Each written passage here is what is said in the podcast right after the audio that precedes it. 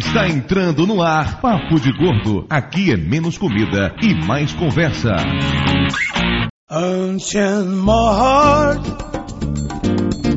baby, let me. Ouvintes de peso, univos! De Salvador aqui é Dudu Salles e pra mim todo médico é escroto. Gente, obrigado, viu? Até logo, um abraço, boa noite.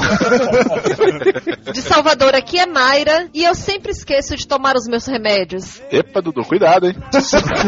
Ah, de Nova Iguaçu aqui é Lúcio e 33. Aqui de São Paulo é Flávio e nenhum dos médicos do programa soube receitar alguma coisa pra essa gripe maldita. É uma Margosa aqui, doutor Tapioca, e escroto é gordo que não segue prescrição. De Sorocaba, Luiz Freitas, de médico louco e gordo, todo mundo tem um pouco. Isso foi com você também, Dudu. do Rio de Janeiro, mais uma vez aqui no Papo de Gordo Maicon, conhecido como Jabu Rio, e eu não quero tomar injeção hoje. Puta merda, agora que eu vi, mas esse programa está amaldiçoado. Tem uma volta de convidado, né? Putz, grila, E hoje estamos aqui para falar sobre um assunto que eu, pelo menos, não suporto, que é sobre médicos. Trouxemos dois médicos para participar desse chat, serem devidamente achincalhados por nós. A tapioca sempre é chincalhado por nós. E eu não fui avisado que ia ser achincalhado. Além do Dr. Tapioca, está aqui também conosco o Dr. Luiz Fabiano Freitas. Luiz, qual é a sua especialidade? Clínica Centroavante. Zagueiro, né? Eu queria um real por cada vez que eu ouço isso. E quem tá aqui hoje também é o Jabu Rio do Pirata Cash, que usa essa alcunha de ficar dizendo aqui é o Maican Jabu Rio, não muda o disco nunca. E hoje ele está aqui basicamente porque precisávamos de alguém para gravar o backup do programa. Não reclama que ele é o host. É, não reclama que eu vou fazer um segundo jabá, não só do Pirata Cast, também do pau.com, né, Dudu? Ah, é? Eu esqueci de comentar com vocês. O Jabu Rio, depois de assumir a sua porção mulher, esse programa aqui, depois do Eu Não Tenho Estômago, é um Eu Não Tenho Deupau.com. Não assim, Jabu Rio? Me conte sobre o seu novo site voltado para o público homossexual. Não, não tem nada a ver com homossexualismo. A parada lá é educação com informática. Como é o nome do site, Jabu? Deu pau. Deu o quê? Deu pau. Interessou? Então tá, se você está precisando de pau, entra no deupau.com. O programa de hoje pesa exatamente 766 quilos, já que estamos quebrando o paradigma e trazendo um convidado de volta. Aê. Se esse programa não for ao ar, a culpa é do Jabu. A média hoje tá 109. E antes que o assunto descamba novamente para coisas escatológicas, vamos para os e-mails. My heart, unchain my heart. Seu Dudu, chegou a carta. E não é cobrança.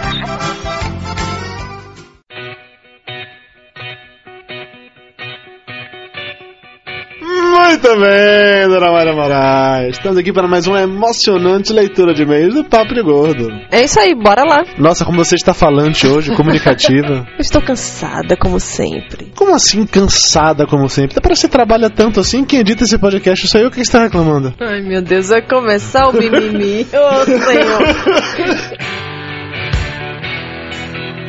Vamos lá agora para os recados da quinzena. Avisando que eu participei lá do Mundo Rod Podcast, comemorando o aniversário do Rod Reis. Eu, Jabu Rio e Eduardo Moreira sacaneando até a morte com o aniversariante do dia. o link para isso vai estar aí no post. E pra quem sobreviveu aos primeiros 103 minutos de historinha do tio Lúcio na escola lá no PirataCast, pode testar sua resistência encarando a segunda parte do Histórias de Escola do PirataCast com a participação do meu, do seu, do nosso tio Lúcio. Para encerrar as participações da trupe do Papo de Gordo nessa última quinzena, eu participei lá do spin-off falando sobre Lost, num episódio divertidíssimo, sem o Eduardo Moreira, mas que ele arrumou um jeito de participar mesmo não estando durante a gravação. Aquele gordo é folgado mesmo, né? O link para todos esses episódios que acabamos de comentar estará aí no post. Eu acho que nem precisa mais lembrar vocês, mas Dudu insiste, vamos lá, né? Gente, siga o Papo de Gordo no arroba Papo de Gordo do Twitter e também visite a nossa comunidade no Orkut. Dona Maria Moraes, no último dia 5, sabe foi que começou? O Prêmio Podcast, né? Exatamente. E por conta disso, sobe a vinhetinha do Maestro Billy. Este podcast está participando do Prêmio Podcast 2009. Participe você também e ajude a divulgar o podcast brasileiro. prêmiopodcast.com.br Pois é, o Papo de Gordo está participando do Prêmio Podcast. Estamos na categoria comportamento. E eu vou agora aqui pedir de joelhos para vocês que votem na gente. Mas é um imbecil mesmo. Tu levanta, não precisa ficar de joelhos. A galera não tá vendo que você tá de joelhos. Cara, é impressionante. Ele fica com esse negócio aí de metacast, ensinando o povo a fazer podcast e tudo mais, e não se convenceu ainda de que não adianta ficar de joelhos. Isso é áudio, não é vídeo. Ninguém tá vendo que você tá implorando, que você tá mendigando um voto. Pô, mas aqui eu falei que eu vou ficar de joelhos, eu fico de joelhos. Tudo pela nossa audiência. Gente, por favor, não faz o Dudu passar mais vergonha, não. Volta aí pra ele poder levantar dessa posição humilhante. O sistema do Prêmio Podcast só considera votos válidos aqueles que sejam provenientes do nosso próprio site. Então, se você está escutando isso aí no seu MP3, no seu carro, na escola, na faculdade, no ônibus, entra no nosso site, papodegordo.com.br, clica no botãozinho que está do lado direito ali, escrito Prêmio Podcast, vote. É um microfone, não tem como você não ver. Clica lá e vota na gente. Aproveite também e vote nos nossos parceiros. O Papo de Gordo está apoiando o Papo de Artista, Podcast spin-off, o SOS Cast, o Nerd Express, o Target HD, o Delpau.com, o Pirata Cast, o We Are Geeks Podcast, o Pode Comer, o JCast, o Bola nas Costas Escuitantes, o Lente Aberta, o Downloading, Depois das 11 Podcast, o Tosco Chanchada, o Alienígenas na América, o Mundo Rod, o Fodacast, o Metacast, o Máquina do Tempo, o Nerdrop, o Meu Podcast a TeiaCast. e o Videocast Pirata. No post desse episódio tem um link apontando aí para todos os nossos parceiros, um texto descrevendo cada um dos nossos parceiros, quem são eles e por que você deve votar neles em quais categorias. É isso aí, galera. Vota na gente.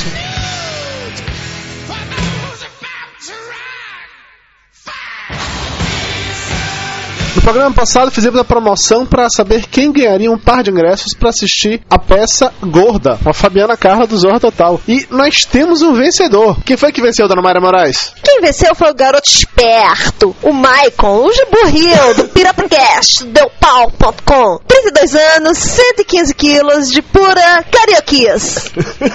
Você falou um carioquice parecendo mineiro, não carioca, mas tá valendo, né? A promoção era muito simples, a pessoa tinha que nos dar um bom motivo para levar os ingressos. Qual foi o motivo que o Jabu deu? A mensagem dele contém uma confissão. Ele diz o seguinte: Todos sabem que eu sou um fora da lei. Além de roubar navios, violentar donzelas e torturar inimigos, eu costumo baixar seriados, músicas e filmes pela net. Se eu ganhar o convite para a peça A Gorda, vocês estarão ajudando o mercado do entretenimento a não ser pilhado, nem que seja pelo menos por um dia. Só isso já seria um motivo bem válido para eu receber o convite. Mas como eu sei que gordo é guloso e não se contenta com pouco, vou pedir para a atriz principal, a Fabiana Carla, escrever na minha barriga um beijo para o Dudu do Papo de Gordo. E aí, sua bicha bela e gorda, vai liberar para mim a rodinha? Quer dizer, o convite? Jabu, essa sua piadinha final fez com que você quase perdesse o par de convites. Você só não perdeu porque a Mayra é uma pessoa muito boazinha e foi ela que escolheu a sua mensagem. Então sim, Jabu Rio, sua bicha velha e gorda, você ganhou o par de convites. Mas vai ter que trazer a foto da barriga autografada. Vai ter mesmo. Valeu.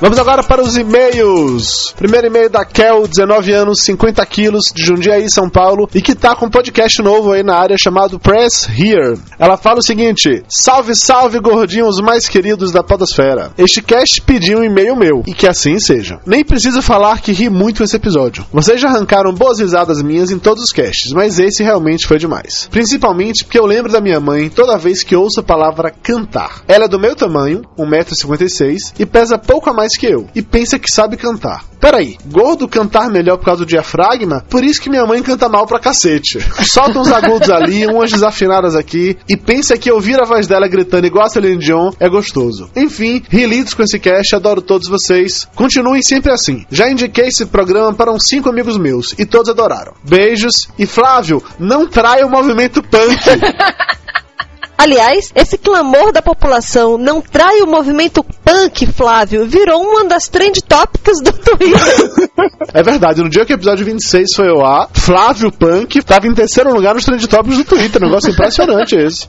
O próximo e-mail é do Kio Caio César, 37 anos, 94 quilos, diagramador de Salto, São Paulo. Assisti há muito tempo um show no Aeroanta, São Paulo, em homenagem ao Ar Arnaldo Batista dos Mutantes, onde várias bandas tocaram músicas de sua autoria. Uma dessas bandas era o Ratos do Porão. Chegamos cedo ao local e, para nossa surpresa, os caras do Ratos estavam passando o som, então deu para curtir bastante. Mas o interessante da história é que, mal subindo no palco, chamaram aos berros o João Gordo de Faustão e deu zica. A banda tocou uma música de 20 segundos. João mandou todos a merda por não sermos o público deles e quem estava lá para vê-los ficou com cara de tacho. Parabéns pelo programa e faço coro aos milhares de ouvintes do Papo de Gordo. Leva a Mayra pra dançar, Dudu! E assume que é punk, Flávio! Abração! E mais um jargão sujo na história do Papo de Gordo. O próximo e-mail agora é do Ricardo Ferro, designer, 38 anos, 98 quilos e um pouquinho, de Salvador. Ele começa o e-mail dizendo o seguinte: Eu vou assoprar antes de morder. Ui! Cara, que podcast divertido, como todos os anteriores. Por mais que se diga que a ópera cantada por Pavarotti é obra popularizada, fácil, mastigável, dane-se. Eu não sou conhecedor erudito da música e adoro aqueles momentos que arrepiam. Aliás, música boa é a música que entusiasma, que arrepia, independente do estilo. Agora eu vou morder. Ui! Nenhuma palavra sua sobre os oito volumes de Rhythm and Blues, sobre a coletânea de quatro volumes da Montal, sobre a história em dez episódios do rock, sobre os clássicos dos anos 80, nacionais e internacionais. Quando o podcast começou, eu imaginei. Sobre música? Pô, que massa! Acho que ele vai usar alguma coisa daquele material. Pode até parecer mimimi, mas é. Por sua falta de resposta, eu resolvi me vingar no Your Frozen, pedindo um monte de blueberries como acompanhamento. Abraços enormes, Ricardo. Ô, Ricardo, seu mimizento de marca maior. Aquele programa foi gravado antes de você me passar o DVD com todo o material. E que fique claro, não só pra você, como pra todo mundo, que esse foi apenas o volume 1 do Grandes Gordos da Música. Certamente faremos outros episódios sobre música, abordando um gordo específico, três gordos específicos, contando a história da, da música e várias outras coisas. Não se preocupe, eu já comecei a olhar todo aquele material que você me passou. Valeu mesmo, de verdade, adorei cada uma das coisas e aguarde que muito em breve você vai começar a escutar aquelas músicas no Papo Gordo. E agora é o momento mais esperado desse podcast: o Prêmio Conrad.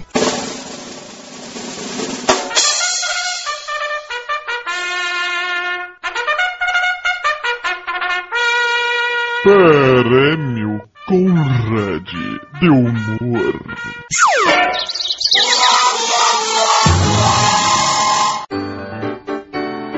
Olha lá, olha lá, o Caio Costa, o menino que caiu de có. É, Não pode fazer piada com o ouvinte, né? Ah, temos aí outra piadinha de professor com aluno. Esse cara deve ter alguma implicância, deve ter repetido muitos anos na escola. Ah, o professor diz: chovia. Que tempo é? O aluno: é tempo muito ruim, professor.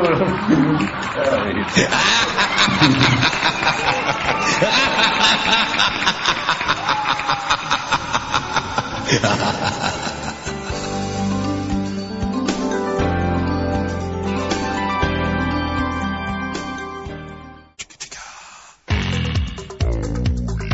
Vamos agora para os abraços. Um abração pro Leandro Bucol, do Máquina do Tempo, que explicou que a história do síndico vem de uma brincadeira de Tim Maia que se candidatou ao cargo no condomínio Barra Mares, no Rio de Janeiro. Coisa mais surreal, velho. Imagina, Tim Maia, ele tentou realmente ser síndico.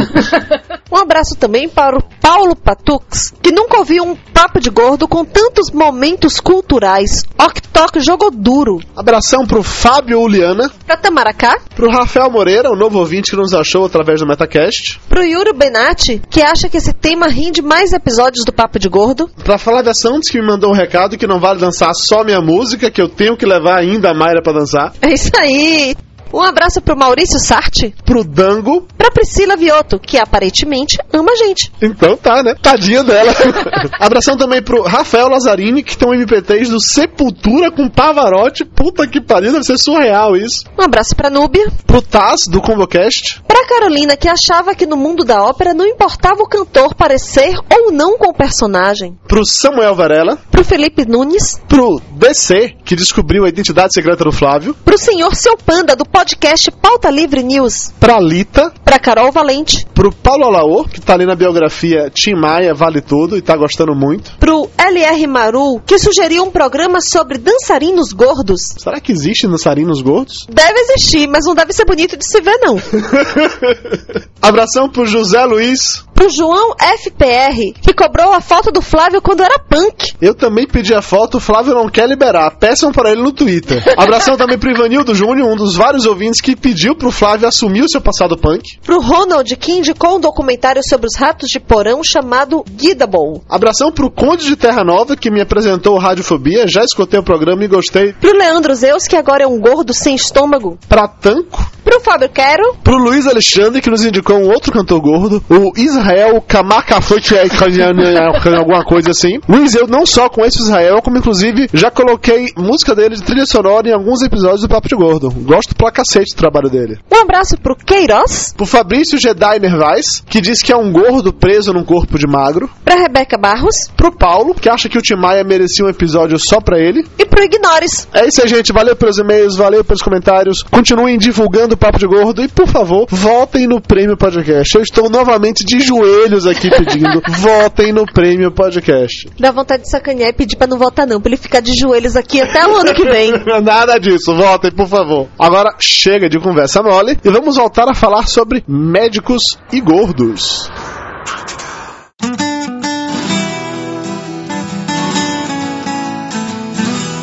Estamos de volta e para alegria de Flávio, hoje temos momento cultural, não é, Lúcio? Isso aí. A gente tem momento cultural hoje.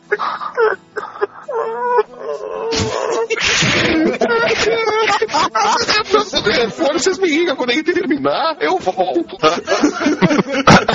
Vamos lá. A história da medicina. Que pariu! Deus, vai começar lá na Grécia, isso? Não, na verdade, um pouquinho antes. Qualquer dia desse o Lúcio vai começar, né? No começo havia escuridão. Bem pensado. Vamos lá. No princípio era o verbo, o verbo se fez carne, e depois de algum tempo os egípcios já faziam operações complexas e conheciam bem a anatomia. Prova disso é que as múmias, para serem preparadas, tinham as entranhas todas arrancadas de maneira precisa. Porém, os pioneiros no estudo das doenças e seus sintomas foram os gregos. Tanto que quem é considerado o pai da medicina é o grego Hipócrates, que criou o famoso juramento que os médicos têm que recitar, jurando por Apolo, Esculápio, Gé e Panaceia, que vão dar aula de medicina de graça, que não vão cortar ninguém e, e principalmente que jamais farão sexo nem com mulheres nem com escravos. É sério isso? Está lá no juramento de Hipócrates, pode conferir. Eu nunca fiz com escravos. O patriota sabe sempre de responder, né? Não, eu, eu não tava ouvindo não, como era um momento cultural, deu uma voltinha, voltei agora que foi. Foi o seguinte, você vai ter que recitar o juramento de Hipócrates quando terminar o momento cultural. No meu não tinha isso de ninguém comer ninguém, não. O juramento era liberado, né? A putaria comia solta. É faculdade federal, sabe como é, né? Tinha aquele negócio, né? não comer cabras, nem galinhas, coisa bem diferente, né? Eu posso contar uma piada aqui? Não.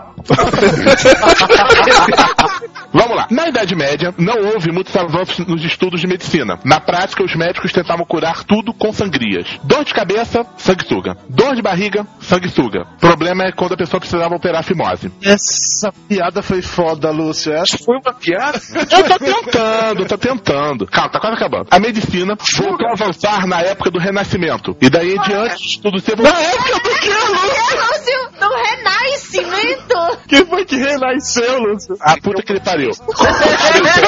Descobriram o sistema circulatório, entenderam melhor a anatomia, inventaram o microscópio, descobriram as bactérias e vários aparatos foram surgindo para melhorar a vida dos médicos e dos pacientes, que hoje contam com modernos medicamentos e tecnologias para diagnosticar e curar doenças. Isso se você não estiver na fila do SUS, pois corre o risco de jogar uma sanguessuga em você. Olha a piadinha final. Olha, gostei, Lúcio. Gostei. Essa piadinha foi tão interessante. Vou colocar até risada na edição, prometo. Obrigado, você é muito legal. Is in VTAC? No pulse. Clear. Still VTAC. Again, clear. Doutor Tapioca, juramento de Hipócrates, agora. Eu tô baixando aqui no Wikipedia, peraí. Tô procurando aqui no primeiro episódio de Grey's Anatomy. Pega aí. Caramba, nenhum dos dois médicos sabe o juramento que fez. Vocês assinaram um cheque em branco, foi? E diga aí agora você, o juramento que você fez na sua formatura. E na minha não teve. Jornalista não precisa dessas coisas, não. Jornalista não precisa nem de diploma, né? Deixa eu contar minha piadinha aí, cara. Aquela história, eu podia estar matando, eu podia estar roubando, mas eu só quero contar uma piadinha. Vocês pagam quanto quiserem, um real, 50 centavos, tá valendo. É legal.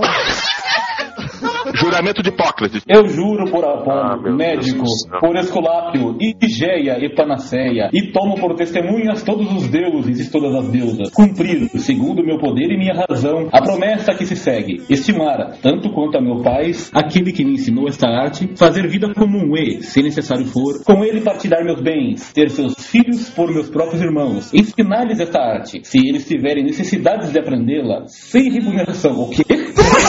eu, eu jurei isso. Vocês não fazem nada disso. Vocês são hipócritas, seus hipócrates! Piada podre. Cara, essa foi pior que era fimose, cara. Essa foi detestável, realmente. Cara, mas na boa, agora eu entendo que aqui chama juramento de hipócrita, de onde é que veio o conceito de hipocrisia, porque isso aqui é um puta mentira, fala sério, velho. Mas a medicina é um sacerdócio. Pra quem? A pior que você como médico, você se julga um sacerdote, não? Não, de forma alguma. Não é uma profissão de fé? Não. Não. Senão você vai começar a falar, ah, você é um sacerdote, você não tem férias, você não tem folga, você tem que estar disponível a qualquer hora. E isso é um trabalho comum. Mas você não tem férias, não tem folga, tá disponível toda hora. Médico é assim. Se alguém passar mal na sua frente, você pode estar em cima da Torre Eiffel, você pode estar no meio de um suruba, ou você tem a obrigação de socorrer. Aí é uma coisa, isso aí você tem que prestar socorro. Mas a questão é a seguinte, você tá no bem-estar de sua casa, descansando, aí chega um cara, duas horas da manhã, porque pegou um resultado de exame, querendo entender o direito, queria que você explicasse pra ele. Olha, já aconteceu comigo também de estar viajando em férias com a família, você faz o cadastro no hotel, fala que é médico, às três da manhã também, o gerente do hotel ligar no quarto, se assusta todo mundo, né, acorda criançada, porque tem um, um hóspede do hotel que está com uma diarreia, que comeu demais, devia ser um gordo, com certeza, mas estava com diarreia. É nesse momento que você fala assim, ok, e eu gostaria de um upgrade pra suíte presidencial. Ué, o, o meu cunhado, que é médico, uma vez estava no avião, veio aquela mensagem que a gente só ouve em filme. Há algum médico neste voo. Ele ajudou lá o cara que estava passando mal, passou o resto da viagem na cabine do piloto. Ó, sentado no! Aí eu já não sei, aí é com ele. Ó, na minha opinião, tem que, tem que ter uma diferenciação entre o que é realmente uma urgência, uma emergência, uma necessidade e até que ponto isso se torna um abuso. Que acontece muito de abuso. Ah, mas se fosse você que tivesse se cagando até a nuca, você A emergência depende de quem está cagado, meu amigo. Aí eu virei pro gerente do gerente do, no, no, no- nessa ocasião, olha, você tem aí por acaso uma enfermaria, você tem um soro, você tem um, um acesso, tem alguma coisa? Não. Então o que, que eu faço? É o quê? Vai limpar, leva papel higiênico pro cara, pô. Só se for, né? Doutor, acabei! Você pode levar também o bom ar da casa do Pedrinho Mas dá uma palavra de conforto, explique aí que é normal queimar depois de certo tempo. Using VTAC. No pulse. Clear. Still VTAC. Again, clear. Uma coisa que eu tenho de admitir que é muito bom ter um amigo médico. Qualquer doença que eu tenho, eu ligo pra tapioca na hora. E aí, Vini, tudo bem? Como é que estão as coisas? Como é que tá a família? Como é que tá a mulher, os filhos? Pô, pois é, rapaz. E a galera? Nunca mais tive notícia. Aí ele fica esperando de lá que, que Vini retribua a pergunta também. E você, como é que tá? Que a deixa pra ele dizer: Pois é, eu tô gripado, tô com dor de dente, tô assim. Cara, essa coisa de médico é bem parecido também com a profissão de técnico de computador, sabia? Que é tudo escroto também? Não, é a mesma coisa, cara. O, o- o amigo liga pra você como se quisesse saber de você e na verdade só quer saber do computador, entendeu? É, exato. Quando você liga pro médico é porque você tá com computador. Putz. Estou emocionado. Eu sei meu primeiro momento cri-cri ao vivo. Inclusive, já que o Jabu falou aí de se aproveitar de técnico de informática, antes de comprar esse notebook aqui, eu e o Mário conversamos com o Jabu pra falar se era uma boa ideia ou não. Tem vantagem, assim, aí, amigo médico, amigo técnico de informática, só não me adianta porra nenhuma ter um amigo jornalista como o Lúcio. O Flávio ainda vai lá, que é desenhista, ele faz o desenho pro site, mas o Lúcio é, é um completo inútil, realmente, né? Cara, que eu todo cara. Using VTAC. No pulse. Clear. Still VTAC. Again, clear. Doutor Tapioca e Doutor Fabiano. Quais são as doenças mais comuns relacionadas à obesidade? Porque tem uma coisa que é comum, né? Se o cara é gordo, qualquer coisa que ele tem, a culpa é porque ele é gordo. Mas quais são as doenças que acontecem realmente que a pessoa é gorda? Eu falar todas, a gente vai ficar aqui até amanhã. Diga as mais comuns, vá. Das mais bestas, como as velhas assadurinhas, né? Por causa das dobrinhas. Se a mamãe usasse já pele, você não estava aí choramingando? Uma porrada de outras coisas, né? Problemas circulatórios, problemas ortopédicos, dores na coluna, dores articulares, é, esteatose hepática, né? Que é a- o acúmulo de gordura no fígado, colelitíase, que é pedra na vesícula, também é mais comum, pessoas obesas, principalmente mulheres. Problemas de varizes, problemas de ereção, problemas de fertilidade. Quer dizer que além de gordo, ainda é broxa, é isso? Pode acontecer. Fora que já dá trabalho. Você pergunta pro cara, e aí, o negócio tá subindo ou não tá? Não sei, doutor, tem dois anos que eu não vejo ele. Agora eu tô entendendo, Dudu Salles. Como assim, dona Mara Mara? Você quer me insinuar o quê que eu não pergunte? Eu não tô insinuando nada. Agora que fez a cirurgia de redução de estômago, o sorriso voltou ao meu rosto. Eu só posso dizer uma coisa pra vocês. Comentário cortado.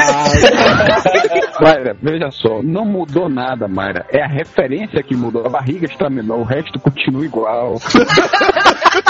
Ai, começou a viadar de novo. Luiz, quer complementar? Basicamente é isso mesmo que falou. Acho que uma coisa que é muito também co- recorrente na, obesidade, geralmente essas doenças elas não vêm sozinhas, né? Tanto a diabetes, a pressão alta, a dislipidemia, que é o aumento do colesterol, o aumento do triglicérides, muitas vezes eles vêm todos juntos, né? Que a gente chama de síndrome metabólica ou síndrome plurimetabólica. Isso aí são as doenças básicas assim que vão dar várias consequências, que é o infarto, o derrame, que tem que ser lembrado também. Mas nesse caso, só emagrecer também não adianta. Tem que seguir uma dieta específica, dependendo do caso da, e da doença, né? Não, sim, mas o problema é que também só tomar o medicamento não adianta. O que acontece muitas vezes é o paciente se recusar realmente, ele, ele põe toda a fé no medicamento, no tratamento, joga todo aquele peso em cima do médico, em cima do tratamento e não, não assume essa parte de responsabilidade que ele tem de realmente perder peso, se cuidar. Uma coisa até remetendo a castes anteriores, tem um ponto que você está bem com você mesmo, que ah,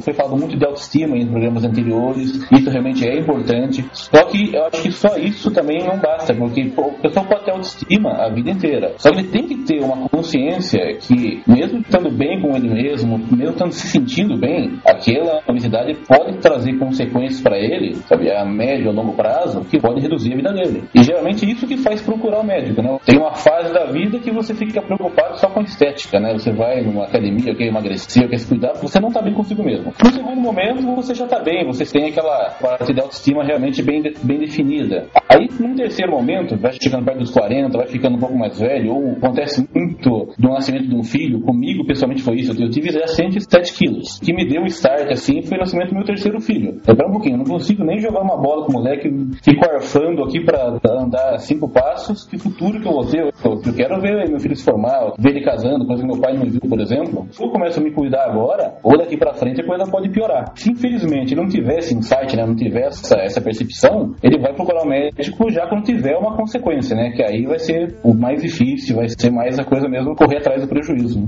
Mas todo mundo só procura o médico quando tá na consequência, né? Só hipocondríaco que procura o médico antes, né? Ah, tem gente que procura, tem gente que procura antes, tem. Ou pelo menos procura como, sabe, quando já tá numa fase inicial. Vocês sabem quanto é a pressão de vocês? Vocês têm controle? Vocês vão no médico? Ah, eu sei. 16 por 11. He's in VTAC. No pulse. Clear. Still VTAC. Again, clear. Esse negócio de que o Lúcio falou, ah não, o pessoal só vai pro médico quando sente alguma coisa. É a velha história do brasileiro só fecha a porta quando se vê roubado, né? Ninguém se previne, todo mundo espera sentir pra poder se cuidar. O que é errado, a medicina hoje trabalha muito com prevenção. Existe a chamada prevenção primária, secundária e terciária, né? A primária para evitar a doença, a segunda para evitar a sequela e a terceira para que a sequela evite problemas de relacionamento, de trabalho e tudo mais. O que se fala muito é isso, você tem que prevenir, você não tem que esperar ficar doente. Cuidar antes para que não haja problema. Você não vai esperar um vírus entrar no seu computador para você instalar um antivírus. Você instala antes para que nem o vírus entre no computador. Só que tem gente que, essa história de espera ser roubado para fechar a porta, tem gente que é roubado, assaltado e continua com a porta aberta. Porque tem paciente que já teve AVC, que já infartou e continua comendo calabresa frita, comendo carne de sol frita, comendo. É, tudo que exatamente que enche a boca de água, mas que enche o coração de gordura, né, velho? Cara, eu acho que quando fala de comida, principalmente, é muito complicado de você tentar seguir uma, uma dieta, né, cara? Ainda mais a gente falando com um bando de gordo. Você manda o cara parar de comer até a esposa, ele para, velho. Mas você manda ele parar de comer. O que, afinal, também, né, dependendo da esposa, não é nenhum sacrifício parar de comer, né? Ô, doutor, já parei de hoje, não resolveu, não. He's in VTAC. No pulse. Clear. Still VTAC. Again, clear. Doutores, me responda uma coisa. Quais são os tratamentos médicos realmente para perder peso? Aqueles que a medicina recomenda. As coisas que a medicina indica realmente, não, isso funciona, faça isso que é a maneira correta de emagrecer. Joelhaço. Como assim, joelhaço? Você dá um joelhaço no saco do paciente, fala, emagrece, filha da puta. O sujeito vai fazer uma dieta pra nunca mais passar por aquela dor. É o velho tratamento do spa, né? Esparadrapo na boca e para de comer. franca, franca. Você falou tratamento, né? Efetivo pra obesidade. É controverso. Tem gente que é, defende que tem que fazer cirurgia, tem gente que é mais naturalista, que não, é, vamos fazer dieta, exercício, que tudo é possível. Tem o pessoal que já acha que não, um pouquinho de cada coisa. Acho que se o cara realmente tem uma indicação de fazer uma bariátrica, vamos fazer. Se o cara tem uma recomendação para se fazer um, um acompanhamento psicológico, vamos dar também. E junto a isso, um acompanhamento nutricional, um exercício acompanhado com um profissional de educação física, é fazendo tudo junto, né? Completão, você consegue um tratamento realmente efetivo para obesidade. Lembrando que tem vários níveis de obesidade, né? Por exemplo, um- uma pessoa com o Fabiano que tem 90 e poucos quilos não vai precisar tomar tanta atitude para poder emagrecer. Ele fazendo uma dieta saudável, atividade física, ele consegue perder peso. Né? Já uma pessoa que já beirando quase 200 quilos com índice índice de massa muito elevado, né? Em torno de 40. Tipo eu antes da cirurgia. Gente, até pior que você. Fica difícil você querer fazer só dietinha e remédio para inibir apetite, não vai ser eficaz. O cara não vai conseguir perder um- uma quantidade de peso que vá dar a ele um- uma condição de vida igual a uma pessoa com peso normal. Então é preciso ter uma atitude um pouco mais radical. Então cada caso é um caso, como quase tudo em medicina. Você tem que avaliar, você tem que ver o comportamento da pessoa. Foi muito interessante o podcast que falou eu não tenho estômago. né? teve uma menina que eu não lembro que foi, que era compulsiva alimentar praticamente. Você ouvia ela falando, a ansiedade via no- na, na voz dela, ela falava, falava, falava, falava, comer, comer, comer, comer, comer. Essa pessoa tem ter um acompanhamento né,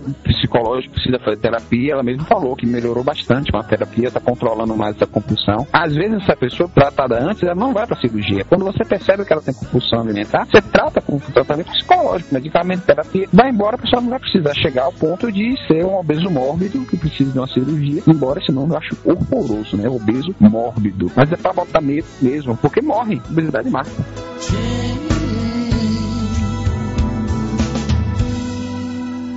the world.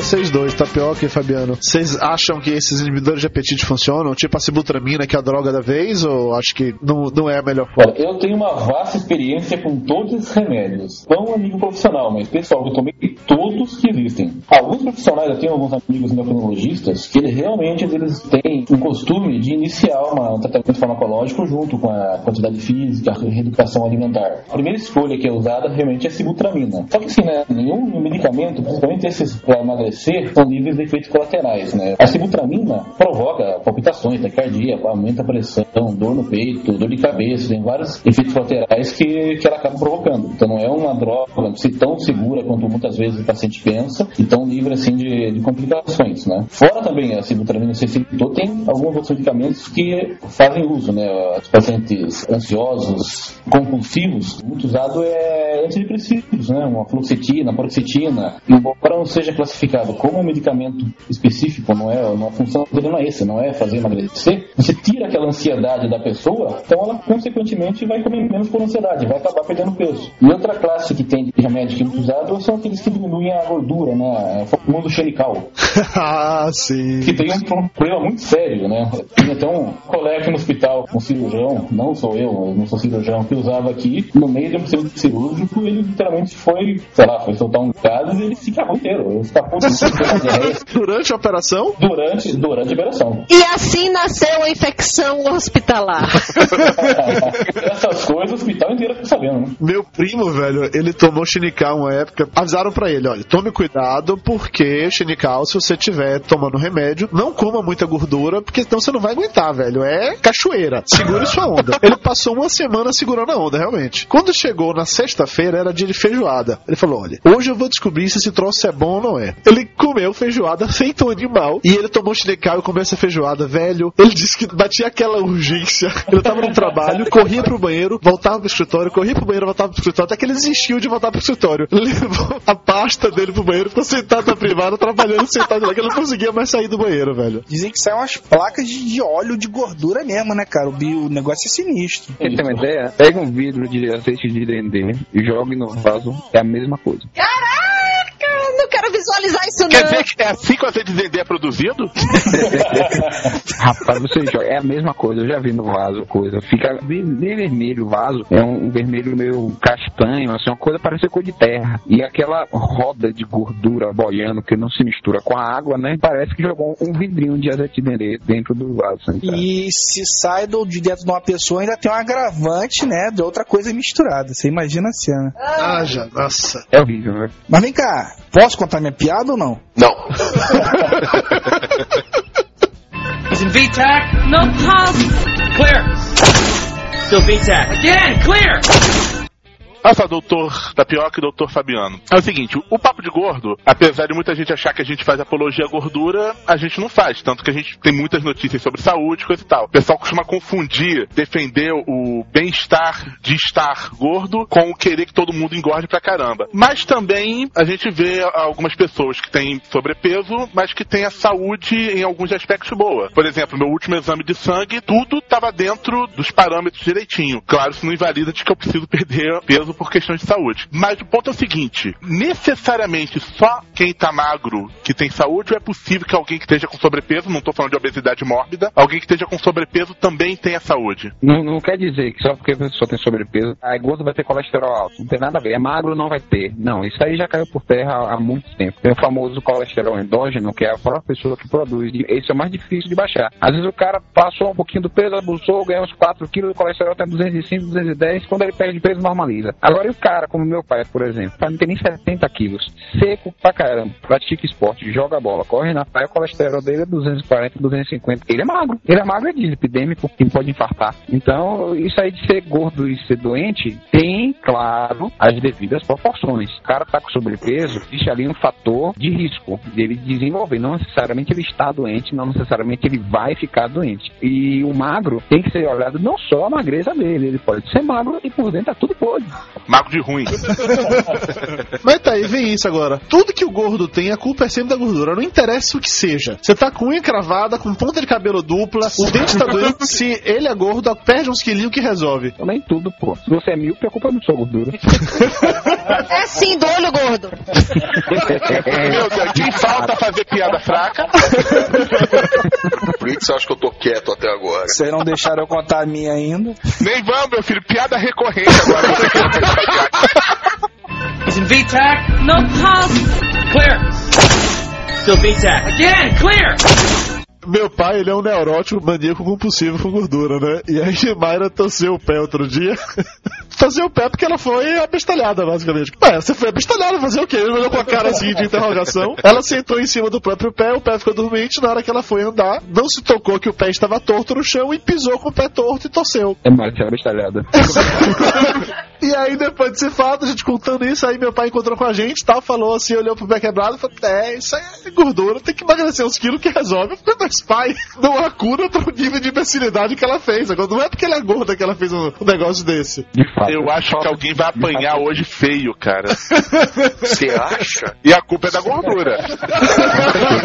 Não, mas, mas assim, falando sério, brincadeiras de Dudu à parte, é uma das coisas que a gente que é gordo mais ouve dos médicos mesmo. Eles, antes de quererem saber o que que você tem, o que que você tá sentindo e tudo mais, os primeiros 15 minutos da consulta é de sermão porque você tá gordo. A última consulta que eu fui no médico, eu não ouvi sermão porque eu tava gordo, não. O médico era gordo? Não, o médico era magrelo, tá? O cardiologista não passou sermão, não, cara. Fez a consulta na boa, tal, passou o remédio e falou: ó, você precisa perder aí uns 10 quilos, a pressão tá alta pra caramba, você vai ter que tomar esse remédio aqui. É, mas não deu sermão. Não, não foi sermão. Aí chegou e falou: perder 10 quilos, não vou entrar no, no peso ideal. Eu entrar no peso ideal que todo mundo fala naquela tabelinha lá, eu tenho que perder 20 quilos. Ele chegou e falou: não precisa perder tudo isso, ó. O médico quanto de altura? 1,72. Tu é gordo então, velho? Aí, Flávio, tu não é magro não, tu é gordo, cara. Tu é baixinho, meu Deus. Mas eu sempre falei que eu sou o mais baixo, pô. O Flávio é quase anão, porra. Aí também não, né, cara? Pô, pô 72 não Agora é que eu baixo. entendi como é que o Flávio era gordo, que eu não entendi. Ah, eu peso 90 vezes, você não é gordo, você é barrigudo, não. Using VTAC. No pulse. Clear. Still VTAC. Again, clear.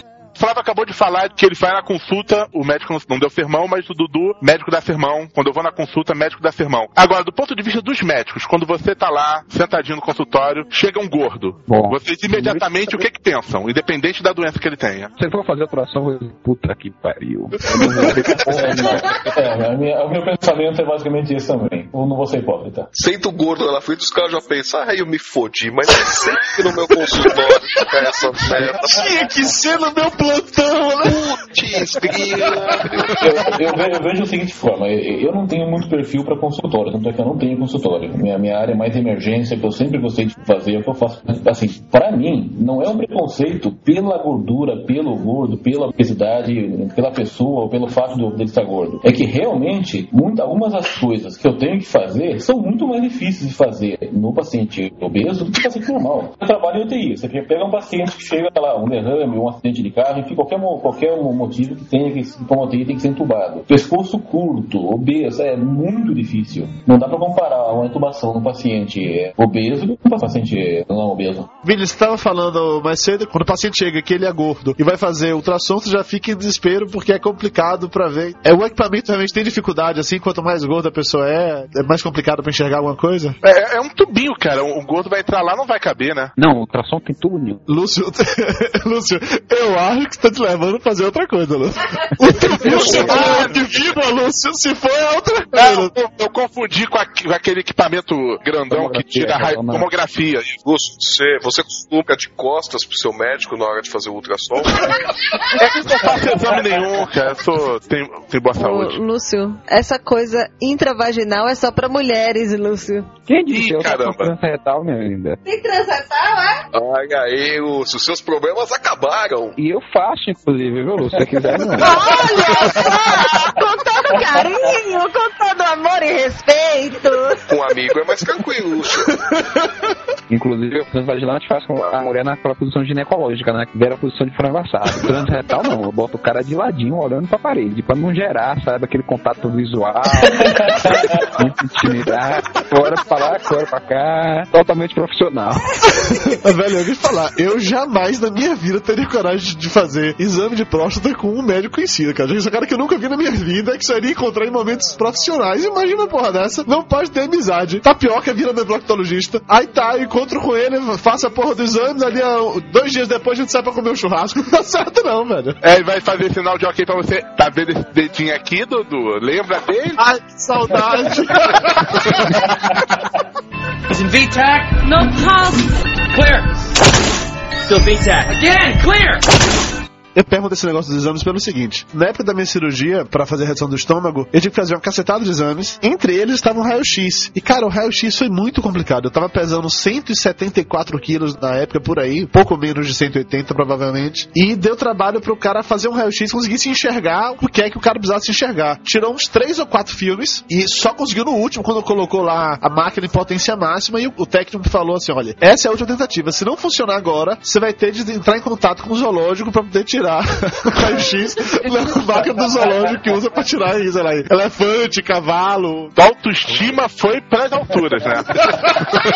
Fora o detalhe, que tentou várias vezes, aumentando cada vez mais o nível de radiação. Você deve ter saído de lá brilhando no escuro, né? Se ele só saiu de lá brilhando no escuro, tá bom, né? Vamos ver se vai ter consequência isso. Não, o neguinho esquece que raio-x usa radiação. Aqui o neguinho usa pra, pra caralho, faz raio-x direto. É um exame barato, pode pagar, então se faz de graça, toma raio-x, toma raio-x. Tem um estudo recente mostrando que as pessoas quando chegam em torno dos 40 anos nos Estados Unidos já tomaram a quantidade de radiação equivalente aos sobreviventes de Chernobyl. Caralho! Pra, você, pra você ter uma ideia, eu fui ver o negócio da tendinite, os caras fizeram dois jogos de chapa no meu braço. Primeiro, ah, não deu certo, vamos fazer de novo aqui. E toma radiação. Eu falei, porra, cara. Só que você já tem dois filhos, né? Porque o terceiro acho que não vem mais, não. Pior que dependendo de onde você quebrou, o que precisa tirar é horrível, cara. Quando eu quebrei o braço lá no spa, pra tirar o raio-x era um sacrifício, porque o radiologista era uma magricela baixinho, não conseguia me ajudar, eu tive que fazer força com o braço só pra me posicionar pra tirar o raio-x, e ninguém tinha força pra me tirar, e eu não tinha força pra me tirar com o braço só de lá, quase que caí. Ô, oh, tadinho! Não tinha uma grua não pra ele tirar de lá? o meu irmão, quando caiu de moto, meu irmão não é um cara gordo, meu irmão é, é grande, mas pesava aí, acho que 85, 90 quilos. Foi foda pra tirar ele do lugar lá, sabe? Os, os bombeiros pra pegar ele, quando ele caiu da moto também. Então foi complicado e um dos agravantes que esmigalhou a coluna dele foi o fato dele ser grande e pesado. Então essa parada de você realmente ser gordo pro atendimento médico complica bastante, né, cara? A minha compensação foi ser gordo que me salvou no acidente de ônibus. Que eu, com o peso que eu tenho, eu tava no banco lá atrás, voei pro banco da frente. Se eu fosse mais magro, eu atravessava o vidro do motorista. Mas também para me tirar do ônibus com a perna quebrada, foram uns, mais cinco pessoas do lado de dentro, mais cinco pessoas do lado de fora, foi complicado. E todos é falando, né? O gordo filho da puta! Ninguém ficou furando a barriga pra fechar o airbag, não? O airbag tá preso no gordo. Aí, sim, sim, Lúcio. Aí você sai de lá sendo carregado por 10 pessoas, todo mundo levantando, tomando dedada, rodo e tal, e você conseguiu sair de lá. É isso? Foi mais mesmo porque nesse acidente de ônibus foi numa estrada em São Paulo, indo pra Joinville, e não parou nenhum carro de bombeiro, nada, nenhuma ambulância, nem nada. Foi uma picape que parou ali perto para ajudar o pessoal. Então, o pessoal não tinha nem a menor noção do que tava fazendo. Minha perna tava quebrada, puxavam pela perna, é, empurravam pelo braço, dedada eu não tomei, tenho certeza. Ou se tomou, apagou na sua mente, né? É, às vezes o trauma né, do acidente. Não, mas para ele puxar, o cara precisando de um apoio, tem uma certa aderência. Onde é que ele encaixa ali ó, e puxa? Esse esquema daí da dificuldade pra, sei lá, carregar um gordo. Aí quando eu tava no hospital também, né, depois da cirurgia, tinha que tomar banho, e veio auxiliar de enfermagem pra poder me ajudar a tomar banho. Cara, a mulher, ela era um terço de mim, sacou? Pequenininha, baixinha, magra também. E levar essa mulher pra tentar carregar até o banheiro. Meu pai em desespero, achando que essa mulher ia me derrubar. Fui tomar banho, inclusive foi uma cena altamente constrangedora, porque basicamente ela não conseguia me, me segurar e me dar banho ao mesmo tempo, então me jogou no, no canto e veio com a água quente jogando em cima de mim, tipo no filme de Rambo 1. Eu encolhido no canto, apoiado no, naquele suporte lá de, banheiro, e a enfermeira jogando água mim. Foi algo totalmente depressivo naquele dia. jogando água e falando, vai, gordo. Pô, cara. Não, isso é tranquilo, cara. Quando eu tava com esse mesmo problema na perna, eu fui transferido pro hospital no Rio, né? Eu tava com gesso até acima do, do joelho, eu tinha que tomar banho na cama mesmo do hospital. Então chegava aquela enfermeira, gordona, tirava minha roupa toda e ficava passando esponjinha em mim. Oh. Quero saber o seguinte, depois disso aí, como é que foi? Você levou ela pra jantar? Foi ela que tirou sua virgindade? A enfermeira batia na porta e o Lúcio gritava: Olá, enfermeira! Tinha uma freira que me visitava todo dia. Ela ia lá, ficava rezando um pouquinho e ia embora. Um dia ela chegou exatamente na hora do banho, quando tava pelado em cima da cama, cara. Coitadinha, tomou um susto, saiu correndo na hora nunca mais voltou. É, olhou assim, a barriga da cobertura e falou: Ué, eu achava que ele era homem. He's in VTAC. No pulse. Clear. Still VTAC. Again, clear. Tem certos equipamentos que não funcionam pra gordo, né? Aparelho de pressão é foda. Raríssimos os médicos que me atendem com aparelho de pressão cabe em meu braço. O Hospital Coração do Vale possui um tensiômetro para obeso. o Jabá. Aqui onde eu, eu trabalho, infelizmente não, viu? A gente tem que se virar mesmo colocando no antebraço mesmo, porque não dá pra colocar no braço. Já foi pedido pro hospital e realmente não, não providenciam. Tá vendo? Minha marcou essa tenda aí. Depois ninguém fica dizendo, ah, não, tapioca não tem aqui, porque agora a internet não chega lá. Mas tem tensiômetro para obeso. E que você falou que a ligação cortou na hora porque a sua internet é uma merda. Viu só? Viu só? Tenta fazer conexão com o aparelho pra checar a pressão de obeso. Vê se faz conexão com essa merda. Mas falando sério, de nada adianta ter o tensiômetro se também não tem aquele aventalzinho pra caber no gordo, se a marca é estreita e o gordo fica caindo pelo lateral. Não, aqui a gente é meio preparado pra isso, porque do Sábio Margosa tem muita gente obesa. Muita, muita. Inclusive tem uma família chamada Família Salles, né? Que é famosa por isso. Não, e massa é o nome dos caras, né, velho? Joquinha, Osaldinho, ó, fora dos caras. Tudo o tamanho das crianças, né? Marca é tamanho queen size. Não, a marca é larga, a marca, da, a marca da gente é bem larga. Agora, mesmo assim, velho, tem coisa que é limitação do próprio procedimento. Tração é, é um problema, um limite do tração. Gordura, ela atenua o, o som. Então, pra você ver profundidade, é horrível, é horrível, é horrível. Você tem que ficar empurrando a parede na barriga do gordo, tomar um entra, de repente, se alguém entrar, parece que você é um amputado, só vê metade do final. Tem que enfiar a mão na barriga do cara e falar: "Ah, Meu Deus, eu espero que ela volte, né? cheio de gel, né? Aquele gel mela tudo, é uma maravilha. Mas é, vou te falar, existem gordas e existem, existem gordas. Tem gordo que a gente consegue ver bem e tem gordo que você não vê quase porra nenhuma. Você vira o gordo, né? Bota ele de lado pra poder ver. Mas. gordo a tapa, né? Emagrece, filha da puta. E tem um caso engraçado, velho, que eu fui procurar saber, né, por que que tinha isso. Aí o professor meu falou, rapaz, tem tem um, um, um francês que não tinha porra nenhuma pra fazer, pegou várias marcas de margarina e de manteiga e fez ultrassom das margarinas e manteigas e que descobriu que a depender do tipo de gordura, a imagem fica melhor ou pior. Pense na inutilidade dessa criatura. ultrassom de manteiga. O cara tinha muito tempo ocioso, né? Come on, come on, help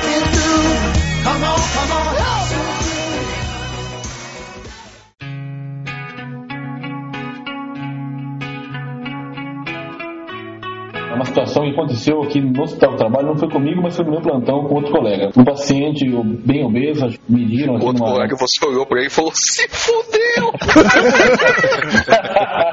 Não cheguei a falar, mas. Isso! Isso, isso.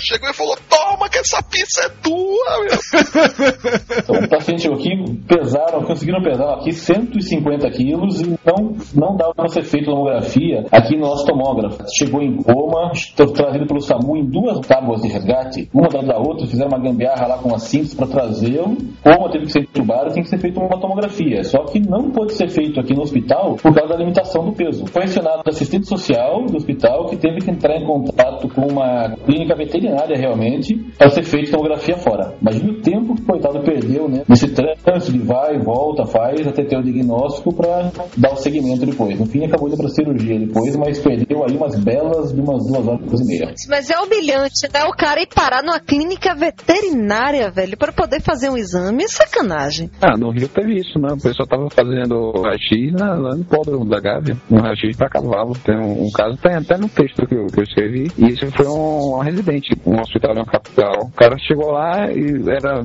140, 150, eu não lembro o peso dele também, e a marca do tomógrafo só pegava até 120. E ele precisava fazer o exame, mas não podia fazer lá, e ficou aquela história, não vai fazer no hospital veterinário, ah, não vou no seu bicho, conseguiu uma eliminada justiça e o hospital foi obrigado a fazer o exame, porque foi ordem judicial. Botou o cara na parede, a marca quebrou, ficou ele, o resto do hospital inteiro e várias outras centenas de pessoas sem poder fazer tomografia. Porque quebrou E daí até consertar. Demora horrores, velho, porque não, geralmente não conserta assim tão fácil, geralmente não conserta naquele estado, tem que mandar pra outro, às vezes tem que mandar pra fora. É complicado. E, e a gente tem que pensar nisso, né? É, ah, não dá pra fazer, é absurdo, é um absurdo, é um absurdo, deveria poder. Agora não adianta você ir na marra, na marra não se consegue nada. Você só acaba ficando, vocês que fazer, prejudicando os outros ainda. A minha pergunta, né? O hospital entrou com uma ação contra o juiz e contra o cara por causa disso? Ou os outros pacientes? Porque deveriam, né? Eu acho que caberia. Se eu sou o diretor do hospital, eu abri um processo contra o, o sistema judiciário, o poder judiciário, com certeza. Contra o Poder Judiciário e contra o sujeito. Tu quebrou a maca, vai pagar agora, safado. Eu falei que ia quebrar. Mas é complicado isso porque, assim, a população mundial como um todo tá engordando mais, beleza. Não tem equipamento ainda que dá conta disso, beleza. Mas já que começou-se a mudar isso, pelo menos, já existem tendência de fazer equipamentos que suportem mais peso para pacientes obesos de verdade ou isso continua sendo minoria? É porque assim, no cinema já tem cadeira pra gordo. No metrô já tem cadeira pra gordo. Agora no hospital vai ter equipamento pra gordo. Tem umas covas maiores para enterrar gordo, certo? Tem caixão mais largo. Esses hospitais maiores, pelo menos a parte de enfermaria e apartamentos, umas macas bem maiores, com aquele motorzinho que faz subir e descer, mais potente. Isso aí já tem. UTI, talvez o Fabiano conheça mais do que eu. O ultrassom, sim, tá, tá mudando, os aparelhos estão ficando cada vez mais potentes. Tem uma chamada imagem harmônica tecidual, que ela é um artifício eletrônico para melhorar a imagem para esses pacientes obesos, você conseguir dar diagnóstico com mais facilidade. Agora, UTI, eu não sei como é que tá. Eu acho que enfermaria e UTI teve até uma troca no hospital aqui de macas, umas macas bem maiores realmente, já não tem mais esse problema. Acho que o problema principal é realmente a porta de entrada do hospital, o pronto-socorro, a marca da observação, como é uma coisa muito volátil, uma coisa muito entra e sai, o hospital a gente sente muitas vezes que não tem interesse de colocar um equipamento melhor naquele local, porque vai ser gasto assim em demasia. Então nessa essa parte do hospital realmente fica, fica a desejar. He's in VTAC. No pulse. Clear. Still VTAC. Again, clear. Dudu falou de tamanho de cama, Tapioca e o Fabiano falaram de tamanho de maca. Eu trocava todas as coisas que melhorariam a vida de um gordo no hospital por uma comida mais decente, cara. O que, que vocês acham daquela porcaria de comida de hospital? Pergunte a sua nutricionista. Quem decide a comida do hospital é a nutricionista. É difícil a gente querer intervir nisso aí. E você acha que a gente come aquilo? Eu mesmo não. Eu como em casa. E eu como. Satisfação, né? Não, porque eu sou obrigado a comer. Eu não posso sair do hospital. Então vem aquela, aquela, aquela marmitinha, não é marmitinha, não sei o nome daquilo, aquela. Merda. Quentinha. É uma Aquilo ali, cara, é o azeite de dendê que sai do jabu depois que ele toma aquele negócio. Não, aquele prato cheio de divisões, que vem lá o arrozinho, feijãozinho, e é o mesmo Bandejão. que serve pra gente que, que é dos pacientes. A refeitório aqui, a cozinha, manda pros, pros, pro mesmo que vai para pacientes e vai pra UTI, vai pros médicos. E vem uma coisa que vem ali, é a maldita da sopinha. Aquela sopa, eu trabalhando há sete anos, eu tenho certeza que pra me sacanear, eles mandam todo dia mesmo a sopa. Eu não como, eles guardam na geladeira, dia seguinte eles botam em pronta e colocam de novo. E tá, e tá acontecendo isso há sete anos, cara. Não, comida de hospital é foda. Eu fiquei internado duas vezes. Quando eu fiz cirurgia de vesícula e quando eu fiz a gastroplastia. Da primeira vez, eu honestamente não me lembro direito o que eu comi, mas tinha umas torradinhas, umas coisas nada a ver assim. Comida ruim mesmo, totalmente insossa. Mas na segunda vez, velho, que era pra ficar tomando a porra de um chá de erva doce, ou sei lá que porra era aquela. Meu Deus. Ele tava na dieta líquida, criatura. Porra, me dá água, eu prefiro. Chá de erva doce, vai pro inferno, velho. Água de coco, vai lá. Agora vinha com chás esquisitos e uns sucos nada a ver, pelo amor de Deus. Minha mãe trazia Ruffles escondida na bolsa, cara. Ela ficava com pena de mim e trazia alguma coisinha pra eu comer, porque é Você horrível. vê, né? A nutricionista lá fazendo uma coisa, um controle alimentar. A nutricionista lá que o marido não pega ela já há meses, quer se vingar nos pacientes todos. Pô, pelo amor de Deus, né? Pior que essa dieta líquida é aquela sem resíduo, né, velho? Que não pode nem leite. Essa que é mais legal. Foi super divertido. Como eu não sentia fome mesmo, então não era necessariamente um problema, eu não tava sentindo fome. Mas chá de erva doce eu pro inferno com isso. Chá já é um negócio que eu não suporto. Porra, sacanagem. Vai terminar o podcast eu não contei minha piada, porra. Deixa aí, cara. Jabu não enche o saco, cacete. Flávio, derruba esse puto aí, vai. He's in VTAC. No pulse. Clear. Still VTAC. Again, clear. Quando eu tirei a vesícula, né, o cirurgião virou pra mim, sacana. Ele foi filho da puta, por isso eu digo que todo médico é escroto. Ele falou: olha, agora, sua dieta agora é só saladinha, só uma folhinha, um alface, um tomatinho, não pode passar disso. Eu olhei pra ele com aquela cara assim de sim, senhor doutor, e pensei na hora, nem fudendo, né? aí quando eu cheguei na casa de minha tia, que eu tinha ficado na casa de minha tia na noite seguinte, e aí tinha rolado aniversário de alguém, tinha realmente a torta de chocolate lá na cozinha, desci pra, pra beber água, a torta tava lá. Sabe quando você passa o dedo no bolo só pra pegar a cobertura? Foi só isso que eu fiz. Eu não comi a torta de chocolate, não. Ah, você contaminou o doce de todo mundo, né, seu porco? Tinha acabado de cortar a bunda antes de comer, né? Uma semana depois, eu tava na casa da minha tia lá em Amargosa, e aí chegou o pessoal trazendo filé parmegiana, batata frita, eu comecei a almoçar, minha mãe apareceu, na hora que me viu sentado na mesa, quase enlouquece. Você tá doido, menino? Tem uma semana você tirou a vesícula, como é que pode tá aí, comendo um bocado de gordura, não sei o quê. Aí minha tia, que Tapioca conhece muito bem, tia Marina, falou, ah, mas deixa o menino, deixa o menino comer, o que que tem? Não fazer mal não, é só um filézinho. Não imagine se esse filezinho vai fazer mal. Não vai, não. Mas vir com tomatinho pra poder compensar. Mas é, tem um molho de tomate, é, fruta, ajuda. Is in VTAC? No pulse. Clear. Still VTAC. Again, clear. Coisa que também me dá um certo pavor é cadeira de dentista. Não só porque eu não gosto de dentistas, mas é porque eu sempre acho que aquelas cadeiras não vão aguentar o meu peso. E o dentista começa a mexer no aparelho, a cadeira sobe, desce, vai pra se cuspir, voltar, não sei o que. Eu tenho certeza que uma hora aquela porra vai quebrar comigo. Olha, eu posso dizer com toda certeza que o dentista também acha, viu, que uma hora aquela porra vai quebrar.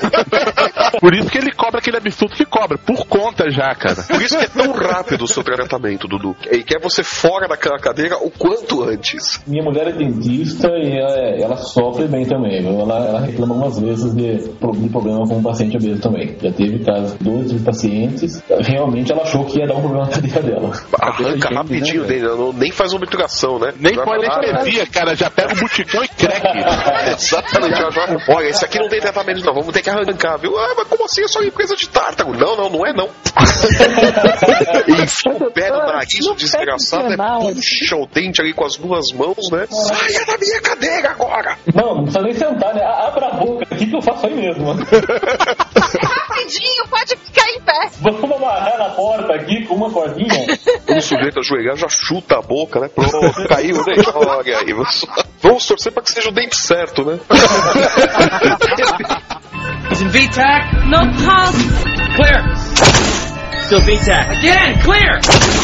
Tapioca, você atende em posto de saúde também, não é? Sim, sim, também. E aí, existe estrutura pra gordo em posto de saúde? Gordo sofre mais em posto de saúde do que em hospital? Pelo menos o seu trabalho, porque tem vários níveis de posto de saúde, né? O posto de saúde que eu trabalho, a cadeira é aquela velha cadeirinha de plástico, sabe? Eu preciso de duas pra sentar. Agora, antes era pessoa de quatro, mas tudo bem. e é difícil, às vezes o paciente chega, quem já fala, ah, boa tarde, pode sentar. Aí o cara já fala, não, eu prefiro ficar em pé. Aí quando você olha o tamanho da criança, né? Você começa a chorar, né? É, Quando esse rapaz sentar, essa cadeira vai pedir arrego, velho. Esse cara vai sentar no chão. Aí difícil, pede pra, pede pra sentar na maca, né? Pro cara não ficar em pé, porque fica ridículo você ser atendido em pé. Porque às vezes é difícil, é complicado. Cadeira de plástico, velho. É muito difícil do paciente com mais de 140 quilos conseguir segurar naquela cadeira. Não tem teste do médico que resolva. E lá também não tem tensionômetro para obeso. Agora no hospital, Coração do Vale, sim, nós temos tensionômetro para obeso.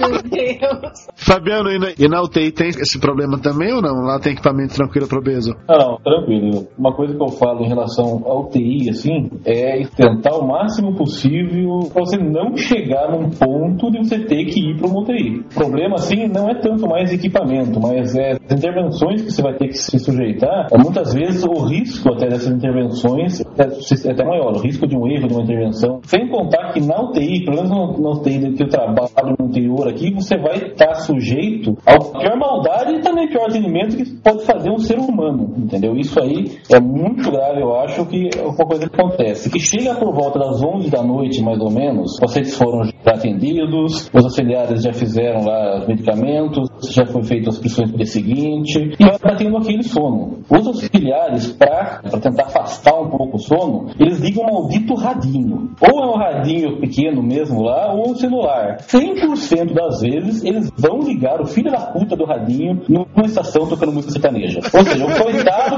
do paciente tá lá, entubado, sabe, entre a vida e a morte, com um tubo na boca, tubo no pinto, tubo no nariz, tubo na veia, entre a vida e a morte, começa a melhorar um pouquinho, qual é a primeira coisa que ele ouve lá ao fundo? Música sertaneja? É, é muita crueldade. He's in VTAC. No pulse. Clear. Still VTAC. Again, clear. Como eu comentei, eu fiz duas cirurgias. A primeira foi a cirurgia de vesícula e eu fiz um hospital comum, que não tinha nenhum tipo de preparação realmente para obeso. A segunda foi de gastroplastia, não, fazia sentido, né? Já que é uma cirurgia para operar gordo, o mínimo que se esperava é que tivesse equipamentos propícios para operar gordo. A primeira cirurgia que eu fiz, a de vesícula, então, primeiro que no, no momento de ir pro centro cirúrgico, apareceu lá duas enfermeiras no apartamento dizendo, ó, vamos me levar agora pro centro cirúrgico. Toma aí, veste aí a camisola. Desnecessário dizer que a camisola não coube em mim. Tentei de todas as maneiras, não era nem questão de ficar com a bunda de fora, que não cabia, não entrava realmente em mim. Arrumaram pra você uma capa daquelas máquinas de lavar, não, Dudu? Cara, acho que eles procuraram, mas não encontraram. Na real, na real, na real, eu peguei o lençol que tava na cama e me enrolei. Aí vesti o lençol como se fosse um sarong. Sa- Saiu, saiu na- no maior estilo romano, né? Totalmente. Como se fosse um sarong, sacou? Botou umas folhinhas de louro na- nas orelhas, aí saiu, né?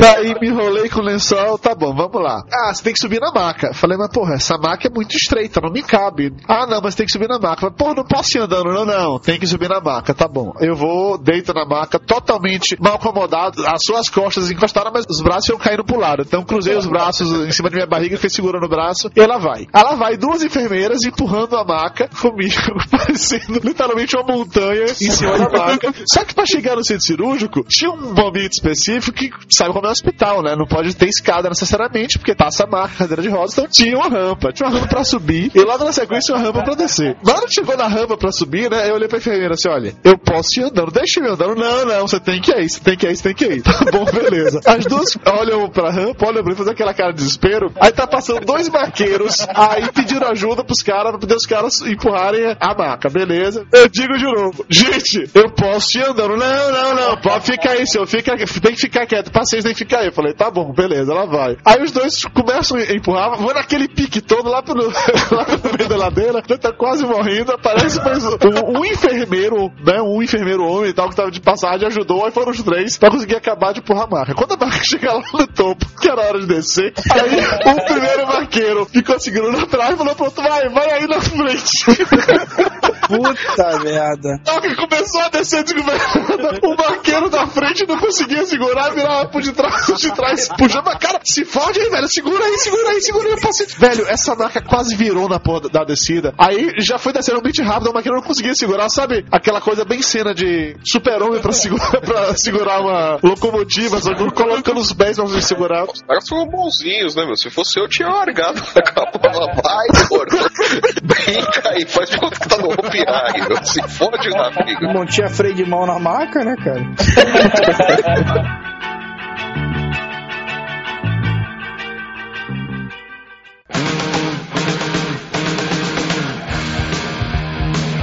No caso da minha outra cirurgia, né, gastroplastia, que quando eu acordei da cirurgia, não teve nenhum tipo de problema, tudo confortável e tal, foi uma boa, beleza. E aí quando eu acordei no quarto, né, eu estava com um dreno na barriga, que era pra negócio lá de cirurgia, de sangue, sei lá, que, pra que se via aquela merda. Servia pra drenar. É, provavelmente.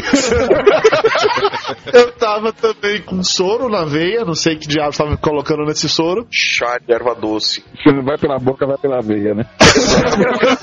eu sei que tinha alguns cabos assim pendurados pela cama, tá, e beleza. E foi passando tranquilo, não, não necessariamente eu não sabia o que estava acontecendo, mas estava de boa. Daí chegou o momento que a fisioterapeuta apareceu pra me fazer pra andar no meio da madrugada. Que você acorda tem que logo tratar de andar. Beleza, lá vou eu andar. Aí ela me entrega um, um dreno, me entrega o negócio do soro e me entrega um outro saquinho que eu não necessariamente sabia o que era. E me coloca pra andar pelo corredor. Beleza. E quando eu tô andando pelo corredor, eu começo a perceber os cabos que estão ligados em mim e as coisas que eu estou segurando. Aí na mão direita, então, eu estava empurrando o suporte de soro. E na mão esquerda, eu tava segurando duas sacolinhas que eu não, não tinha noção do que era. Uma, eu percebi que era o dreno. Depois de um tempo, vi que era do dreno e tal. Mas a outra eu continuava sem saber o que era. Até que eu notei que tinha um líquido amarelo. E aí eu fui perceber que essa outra sacolinha tinha um cano que tava indo parar no meio de minhas pernas, logo abaixo da. Enfim, vocês entenderam. No Milau. É, aquela coisa, né, cara? Gordo não vê o próprio peru, né? Então não sabe nem onde tava entrando a sonda.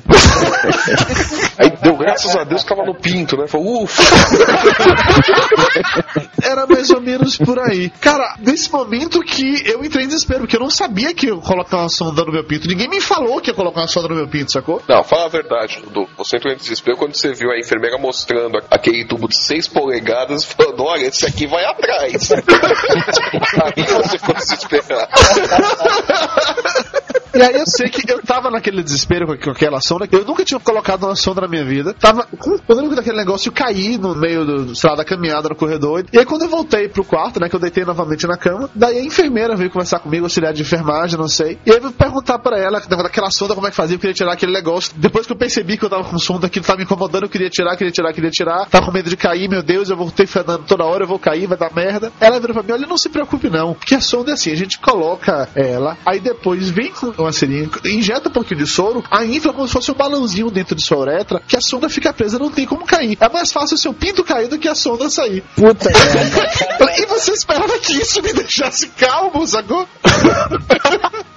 Using VTAC. No pulse. Clear. Still VTAC. Again, clear.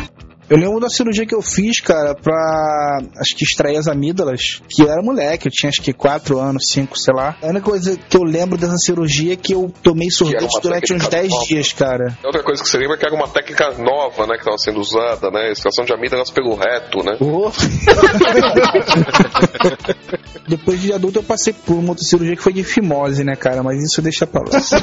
Depois de adulto, cara. O que, que foi? Foi no seu bar mitzvah? Não, cara, foi com, com 20 anos de idade. E olha só que legal, a minha namorada, que era médica, é que fez a cirurgia, cara. Na verdade, ela era residente, né? Em uma sala de cirurgias tinha um médico, ela como residente e um enfermeiro viadinho. Aí o médico deu a anestesia local, né? Daquela umas agulhadas em volta lá do Bilal e tal. E aí virou pra ela e falou: Olha, agora você espalha a anestesia. E ela fez os movimentos lá pra espalhar a anestesia. O viadinho fez o quê? E o viadinho ficou olhando, né, cara? O viadinho, o viadinho ficou puto nas calças e saiu da sala.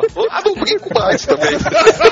Olha, a cirurgia correu legal. Foi só meio constrangedor é chegar em casa, porque a anestesia já tinha passado, né, cara? Então eu cheguei com uma certa dor. Ela que veio dirigindo o carro. Então quando eu cheguei em casa, ela foi limpar pra mim, passar um remédio pra cicatrizar, passar pomada e tal. E assim, minha mãe na porta do quarto, olhando ela fazendo massagem no meu bilau, passando pomada, essas coisas, né? Foi meio constrangedor, mas. Confessa, vai, você preferia que fosse enfermeiro viadinho. Não, cara, eu. A pergunta que não quer calar. Pra fazer a tricotomia, vou raspar os pelos. Foi ela ou foi o enfermeiro viajante? Não, cara, foi, uma, ó, foi uma enfermeira velha, cara. Uma enfermeira velha chegou com um barbeador, um presto barba descartável lá. Olha, tem que raspar e tal. Você faz ou eu faço? Eu olhei pra velha assim, não, deixa que eu faço.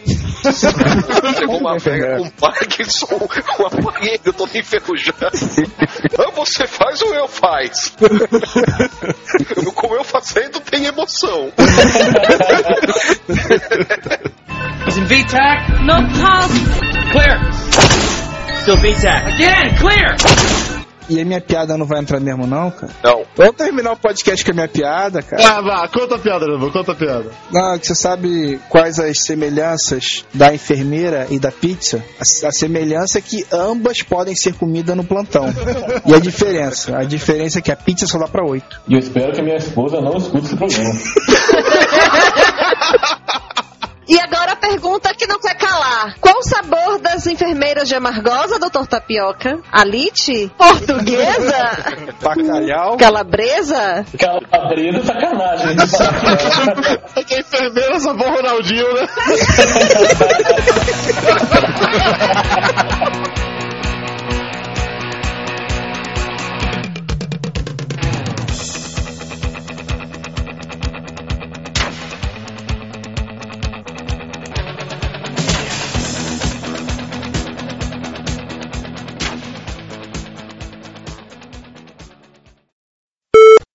Ele também tá com voz de Darth Vader, ó. Ele também foi premiado. Tá com eco. Tá com a porra, tá gravando no banheiro, doutor. Que coisa. Não, É. tava aqui sem nada. Ah, gravando pelado de novo, doutor. Que coisa feia.